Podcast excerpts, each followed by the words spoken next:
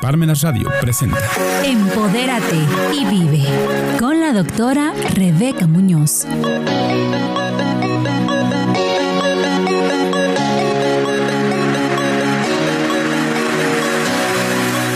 Hola, ¿qué tal? Muy buenos días, amigas y amigos de Empodérate y vive. Pues hoy es un gusto, un honor de verdad tener a la doctora Yadira Navarro Rangel. Ella actualmente es directora general de estudios de posgrado de la Benemérita Universidad Autónoma de Puebla. Me voy a permitir leer su semblanza. Ella es doctora en educación por la Universidad Autónoma de Aguascalientes, maestra en calidad de la educación y licenciada en economía por la Fundación Universidad de las Américas Puebla, UDLAP.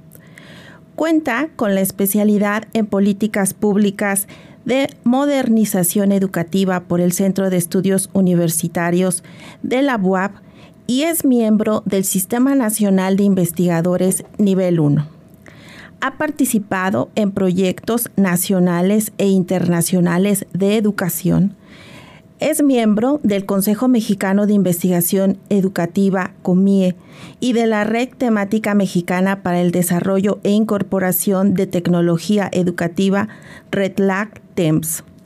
Fue secretaria técnica del Consejo Académico Interinstitucional del Doctorado en Sistemas y Ambientes Educativos, programa interinstitucional en el que participan la Universidad Veracruzana y el Instituto Tecnológico de Sonora, así como la POAP. En esta última, además, fue coordinadora y participa como integrante del núcleo académico básico fue por coordinadora de posgrados multimodales de la Vicerrectoría de Investigación y Estudios de Posgrado. Es miembro del cuerpo académico consolidado Sistemas y Ambientes Educativos y actualmente, ya lo decía yo, es la directora general de estudios de posgrado de la UAP. Doctora Yadi, es un honor tenerte hoy aquí. Y para mí también, Rebe, muchísimas gracias. Teníamos esta deuda porque somos colegas platicamos mucho sobre temas de la universidad y teníamos pendiente y te agradezco la invitación y el tiempo. Gracias a ti, doctora, que nos vienes a compartir todo tu conocimiento y experiencia acerca de este tema que hoy nombramos hacia dónde van los estudios de posgrado en México. Me gustaría empezar como por la parte más básica. ¿Qué es un posgrado? Eh, los estudios de posgrado son todos aquellos estudios reconocidos eh, que se cursan después de haber concluido una licenciatura. Tenemos eh, especialidades, maestrías y doctorados y algo muy especial que comentábamos hace un rato, eh, en el caso de salud, las especialidades médicas. Para todos estos, el requisito fundamental es haber concluido satisfactoriamente. Siempre van a pedirles título y cédula de la licenciatura. tenemos especialidades que son generalmente de un año, pero ojo, las especialidades médicas son un caso aparte y son muy particulares y muy importantes en la formación de los médicos porque se cursan después de la licenciatura y después de haber hecho un examen nacional, que es el ENAR. Entonces, una vez que han concluido, van y acuden a hacer la especialidad. Y las especialidades, en el caso del área de la salud, pueden ser de dos, de tres y hasta de cinco años. Tenemos especialidades y subespecialidades. Ya sabíamos, por ejemplo, que los médicos requieren de muchos más años para la formación profesional y además de actualización. Eh, en el caso de la salud, de verdad, es muy distinto a lo que en general conocemos por estudios de posgrado. Ya los otros programas de posgrado que tienen que ver con las distintas áreas del conocimiento son especialidades un año, maestrías dos años y doctorados puede oscilar entre tres, cuatro o cinco años. La regla en los últimos 10 años ha sido cuatro años un programa de doctorado. Ah, muy bien. Doctora, en esta precisión que nos haces y como hemos nombrado el, el tema de hoy, ¿hacia dónde vamos con los posgrados en México? Creo que la pregunta inicial es ¿cómo estamos hoy? Creo que traes unas estadísticas también muy interesantes de algo que es icónico, que es nuestra máxima casa de estudios de la BOA. Sí, este, tomando el cargo empezamos a sacar algunos datos y como que cada quien sabe lo suyo, ¿no? Su pedacito. Sí. Yo sé que en el área donde yo me desarrollo se realizan posgrados de estas características, pero cuando vemos a la institución como un todo, la UAP no solo es la más importante en el estado, sino es la más grande y es la que ofrece estudios de posgrado en todas las áreas del conocimiento. Sí. Eso nos distingue eh, y nos hace diferentes. Somos una institución pública, pero además ofrecemos posgrados en todas las áreas que se nos ocurran y que existen. Sí. Entonces, ¿cómo vamos? En el caso de la BUAP, en el último informe de la rectora reportábamos ciento y algo de programas, tenemos 128 programas de posgrado. Y les quiero hacer algunas acotaciones. En el área de ciencias exactas tenemos 10 programas, en el área de las ingenierías 10 programas, en el área de ciencias naturales 15. Aquí me quiero de, este, detener. Estos 35 programas que están en el área de ciencias naturales exactas e ingeniería han sido muy importantes para la universidad. Nos distingue de, de otros, eh, de otras instituciones educativas porque son los programas que requieren mayor inversión en infraestructura. Ahorita que les dé los datos de los otros programas van a decir parecen poquitos. Uh-huh. Sí parecen pocos, son menos en cantidad, pero son programas que requieren una altísima inversión de infraestructura. Si nos pasamos a las siguientes áreas del conocimiento, en el área de las humanidades, ciencias de la educación y humanidades, tenemos 34 programas. Uh-huh. Fíjate, en, en, el caso de las anteriores eran 35. En el caso de las humanidades tenemos 34. En el caso de las ciencias sociales tenemos 28. Y me voy para el área de la salud, que es un área muy importante, está teniendo muchísimo crecimiento y se explica por el contexto nacional y también por algunas de las iniciativas desde a nivel federal de dar apoyo adicional para formar más médicos. Tenemos 23 especialidades médicas y otras ocho especialidades o otros programas de posgrado en el área de la salud. La diferencia entre estas especialidades médicas y las otras que te señalo, que son ocho, sí. es que tienen que ver con programas de estomatología, de enfermería, y de medicina, pero no en esta lógica de las especialidades médicas, sino pueden ser, por ejemplo, gestión de instituciones hospitalarias, uh -huh. en el área de, de, la salud alguna específica. Entonces, eso nos hace un total de 128 programas de estudios de posgrado que coordina nuestra institución. Y una de las cosas que también quería comentar es, el, en términos generales tenemos poco más de 3.000 alumnos, pero cuando hablábamos de hacia dónde va. En los últimos 10 años ha caído mucho la matrícula en el área de las ciencias naturales y exactas. Uh -huh. Son áreas con un nivel de exigencia a nivel nacional y mundial muy alto, uh -huh. que requiere eh, no solo los dos o los cinco años, sino un trabajo de investigación ardua, que lo hacen también los otros programas, pero eh, esta idea del costo de oportunidad, ¿no? Que están viendo ahora los alumnos. Sí. ¿Hago el programa o mejor ya agarro un empleo? Uh -huh. Entonces, eh, durante algunos años, estar en un programa de posgrado eh, era como un mientras consigo un empleo, era la posibilidad de formarme para obtener un mejor empleo, sí. pero también eh, con el tema de las becas ha sido una opción entre trabajar y seguir formándome en el caso de la UAP como institución de educación pública, eh, desde el pasado mayo del año pasado exactamente, eh, esta transformación de los programas nacionales de calidad al Sistema Nacional de Posgrados, eh, hubo varias modificaciones y ahora los programas no se evalúan como se evaluaban antes en el PNPC, sí. donde orgullosamente teníamos programas de nivel de competencia internacional, consolidados, en consolidación y de nueva creación. Ahora todos los programas son programas del Sistema Nacional de Posgrados, sí, solo sí, hacemos un proceso de registro. Me parece que la idea, esto es solamente una opinión, la idea de CONACIT y de CEP es tener un registro mucho más actualizado de los programas, ¿no? Entonces, uh -huh. todos nuestros programas deben pasar por ese proceso de registro y entonces, una vez que están registrados, todos los estudiantes que se inscriben en programas de posgrado de instituciones de educación superior públicas pueden acceder a una beca. No sé si tú recuerdes, Rebe, que antes solo los programas que estaban en PNPC, para hacerles una, una cuenta, de estos 128 nosotros teníamos 75 en PNPC, ¿no? Los demás estaban en proceso o acababan de ser creados, pero ahora estos 128 programas, si concluyen de manera satisfactoria su proceso de registro, permite a los estudiantes que pidan beca. Ok, y esto tiene que ver con eh, el origen de que los, las maestrías, los posgrados pertenezcan al PNPC de CONACID, viene desde una política federal, ¿no? una política educativa federal, y recientemente eh, existen cambios a la normativa que es, deja de llamarse PNPC, se llama ahora Sistema Nacional de Posgrados. Así es.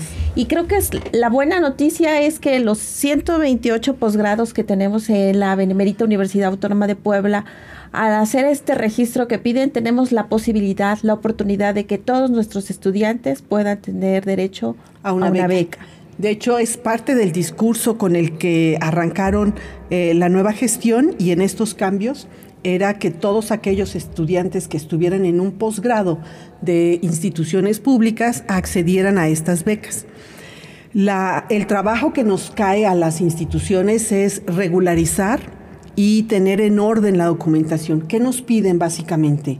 Nos piden el acuerdo del Consejo por el cual se aprobó el programa y si te fijas es un poco no evaluarnos sino regularizarnos. Nos piden el registro de CEP, con todo y que somos instituciones autónomas, no es que nos aprueben un programa, es que debe estar registrado para que entonces tengamos derecho a la cédula profesional, ¿no?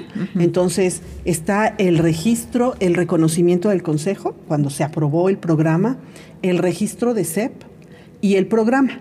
El programa, hay programas que debo decirlo, no se han actualizado en muchos años y es parte de lo que nos observa la CEP o el CONACID en este caso.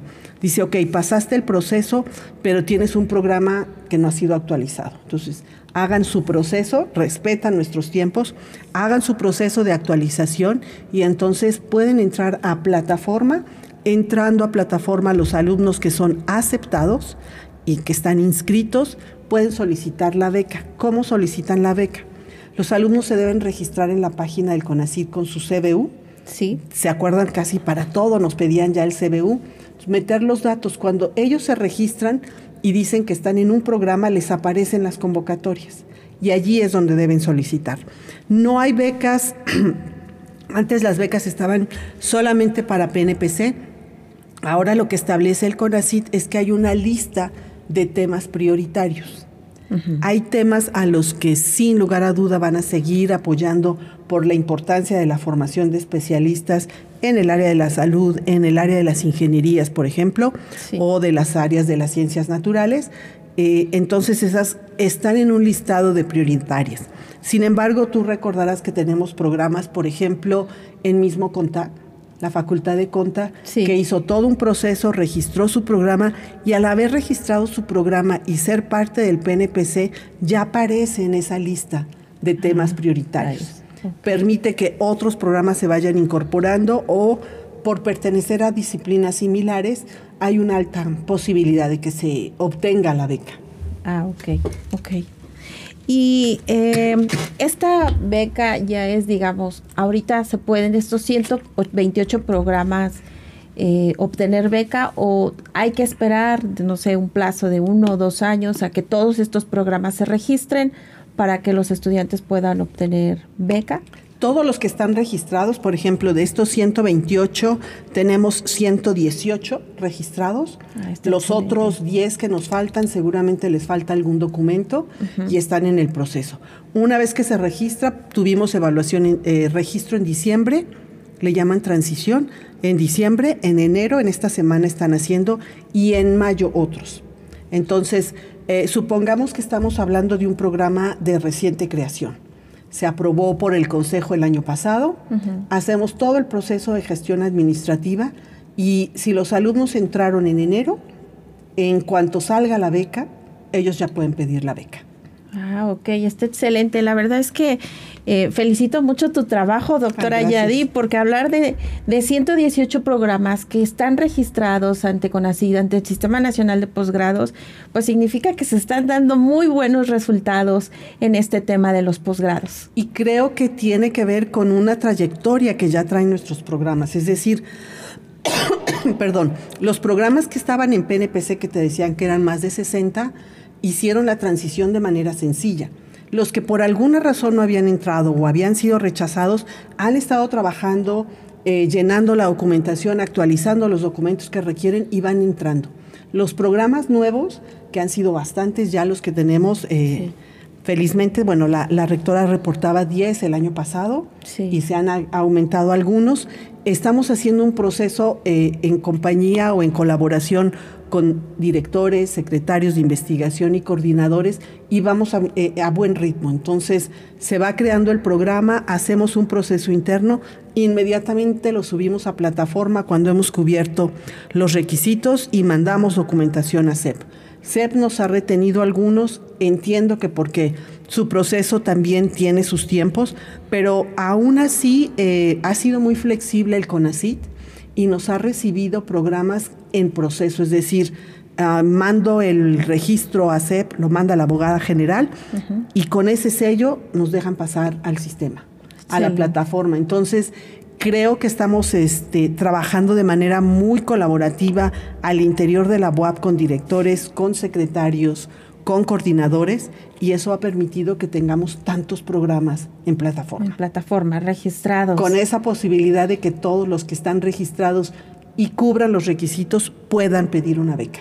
Sí, creo que eh, también has dicho una parte fundamental, ¿no? Porque a veces eh, eh, el estudiante no puede entender que de facto va a tener una beca porque también él debe cumplir unos requisitos. Aquí la UAB ya tiene, ya hizo la tarea, ¿no? Sí. Ya hemos conseguido estos programas tengan beca. Ahora el estudiante también tiene que cubrir un perfil. Que básicamente, ¿cuáles son esos requisitos para poder acceder a la beca? Algo que hemos notado que nos ha frenado es si no tienen la cédula, no pueden pedir la beca. A lo mejor el primer semestre no tienen cédula, hasta que tengan cédula en el segundo semestre lo pueden pedir.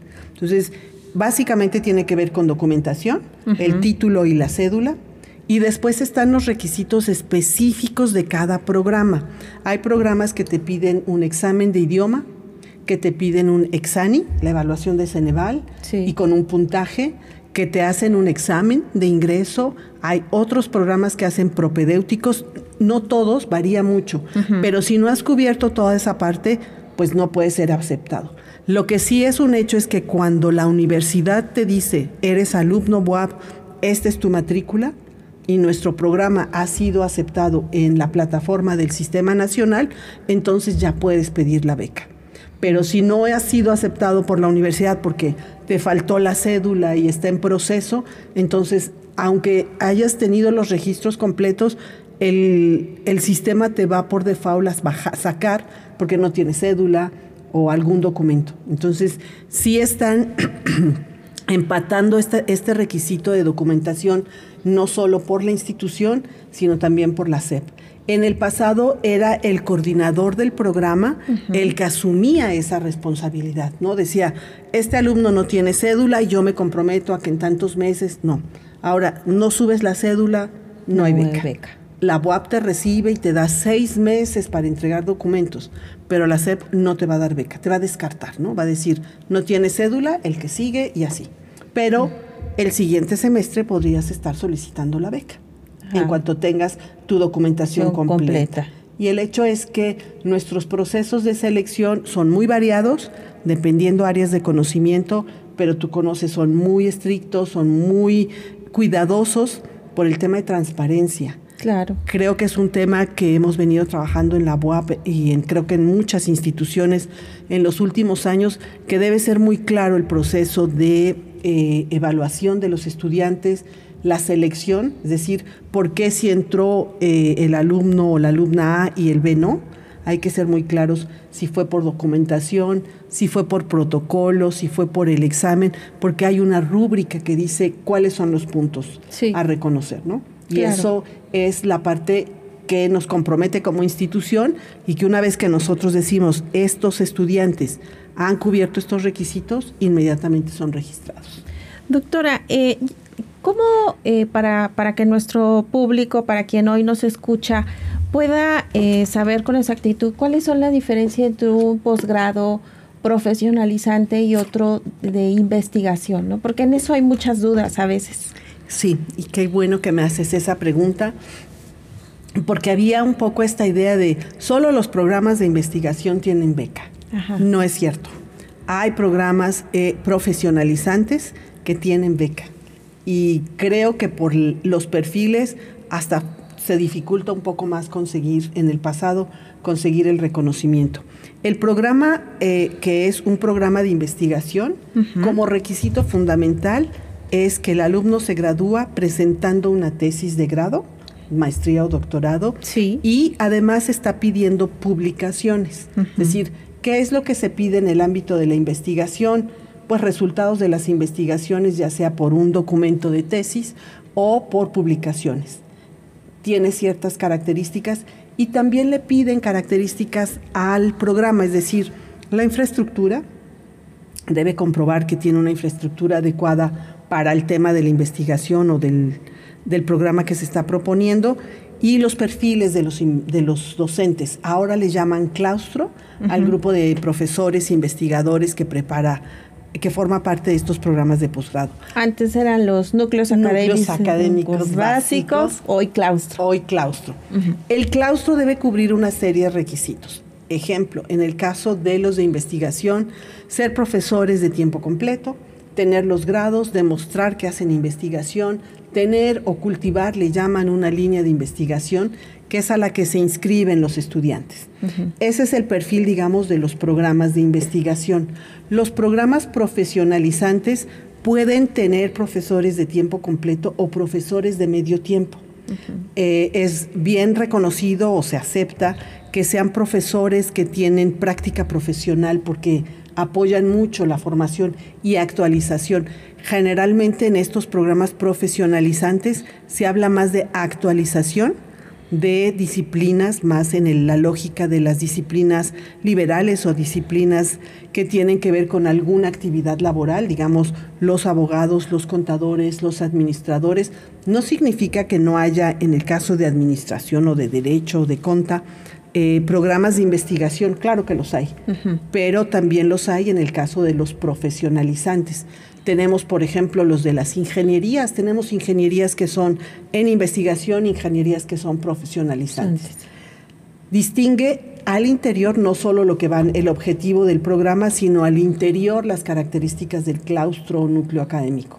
Puedes tener profesores de medio tiempo que dedican un número particular de horas. Generalmente, y eso lo ha insistido mucho en los formatos ahora el sistema nacional, que se demuestre que el alumno está haciendo prácticas profesionales y que está haciendo estas prácticas acompañado de un investigador o de un profesor del claustro. Entonces, en el caso de, por ejemplo, los programas de eh, profesionalizantes o con la industria, se debe demostrar que hay algún convenio para que entonces sea claro si hay un programa vinculado con una industria que se espere que los estudiantes estén participando en sus prácticas profesionales con esas industrias. Esa sería básicamente la manera de titulación. Allí es donde puede variar. En los de investigación sí o sí es una tesis. En el caso de los profesionalizantes hay varias opciones de titulación y las define el programa. Puede ser tesis, puede ser tesina, puede ser un informe de trabajo, puede ser trabajo en campo, puede ser elaborar alguna, no sé, las patentes, por ejemplo, que estamos buscando mucho en la universidad, tener cada vez más patentes. Más patentes, claro. Este, es, es distinto el producto para poder titularse. En, en, este posgrado. En estos posgrados. Tenemos pocos doctorados profesionalizantes, deben ser dos o tres, pero sí tenemos maestrías profesionalizantes y que tienen que ver mucho con el campo laboral. Y allí nuestros investigadores o docentes están bien vinculados con esos ámbitos profesionales. Y justo ahora que hablas de esto, eh, creo que es interesante que los estudiantes de, posgrado Eh, sepan que hay algo en la política pública federal que se ha denominado los famosos PRONACES, los programas nacionales estratégicos. ¿Cómo se relacionan los PRONACES con eh, los posgrados? Ha sido un ejercicio rudo porque, eh, por un lado, el coordinador de verdad se las ve complicadas, ¿no? El coordinador con su equipo, su claustro, dice, tenemos el doctorado en esto, es un doctorado en investigación, pero cuando se van a evaluar, tienen que seleccionar a qué programa nacional estratégico van a favorecer o en cuál se insertan. Entonces, la, en este proceso de transición no nos los están pidiendo, pero en el previo sí. En el previo debíamos identificar el perfil del programa, no sé, un programa en investigación o profesionalizante que le apuesta a algún programa nacional y puede ser un programa nacional. En el caso de salud era más fácil porque tenía que ver con algunos rubros del área de salud. Pero en el caso de las ingenierías o de las exactas, sí se encontraban con alguna dificultad porque los programas tenían un perfil y podían apuntar a desarrollar innovación tecnológica, a desarrollar ciencia básica o a desarrollar algunas habilidades particulares eh, o competencias en los estudiantes y lo que debían hacer era elegir un programa nacional y se evaluaban en esa lógica. Algo que nos sucedió con algún programa es que decían, bueno, nuestro perfil es X y nosotros vamos hacia un programa nacional, a uno de estos PRONACES que tiene que ver con el desarrollo tecnológico y la innovación. Y a la hora de evaluarlos decían, pero tú estás haciendo ciencia básica. Y ellos decían, sí, pero después de la ciencia básica apuntamos a desarrollar alguna innovación. Ahora no nos piden PRONACES para la transición y algo que creo que vale la pena comentar es que vamos a transitar de un sistema nacional de posgrados del CONACIT, donde estamos registrándonos a un programa nacional, a un sistema nacional de posgrados que va a ser evaluado en la SEP. O sea, vamos a pasar a otra dependencia. El CONACIT va a seguir financiando eh, muchos recursos, pero la evaluación de los programas ya los va a hacer ahora la Directamente SEP. SEP. ¿Cómo? Todavía no sabemos. Lo que sí sabemos, porque la BUAP participa en algunos de estos grupos, es que la SEP está proponiendo que desde las universidades se hagan eh, estrategias o propuestas de evaluación. Autoevaluación, evaluación más del corte cualitativo. Y una cosa que creo que vale la pena considerar es que está poniendo énfasis en la retribución social. Sí. Es fundamental ahora que nuestros programas tengan el elemento de retribución social. Social. De hecho, creo que, que va muy alineado a los mismos pronaces, nada más que a veces, como bien decías, era difícil qué posgrado va a abonar, por ejemplo, a disminuir la pobreza o a trabajo digno. Exacto. Entonces eso eh, creo que fue un, momento eh, complicado porque nos ponen algunas reglas que a veces se convierten como en camisa de fuerza, sí. ¿no? Para, para este perfilar nuestros posgrados. Doctora, yo podría seguir hablando contigo aquí tres horas. Sí, yo sé que nos podemos seguir.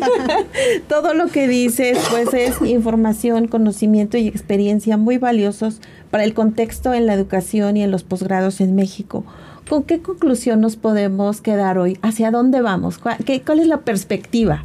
¿Hacia dónde vamos? Creo que se movió un poco la lógica de los posgrados. Hay más becas, lo cual no significa que los programas son más fáciles sino todo lo contrario.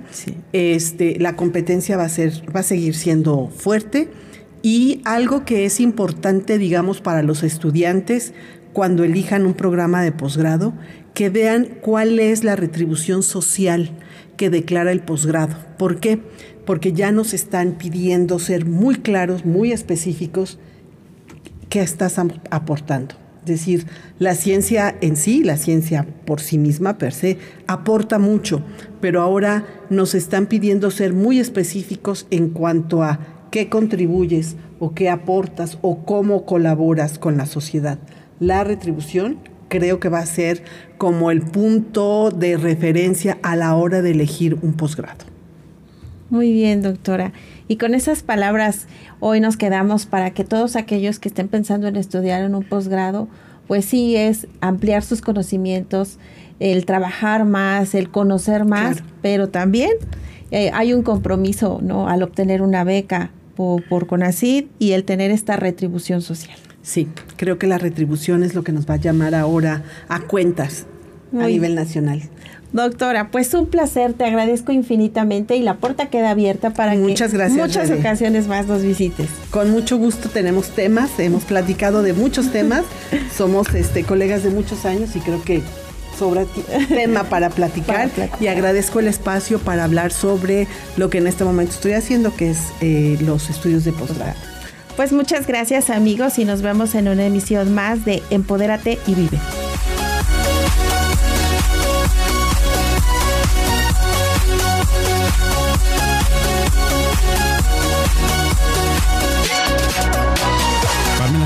presentó Empodérate y vive con la doctora Rebeca Muñoz.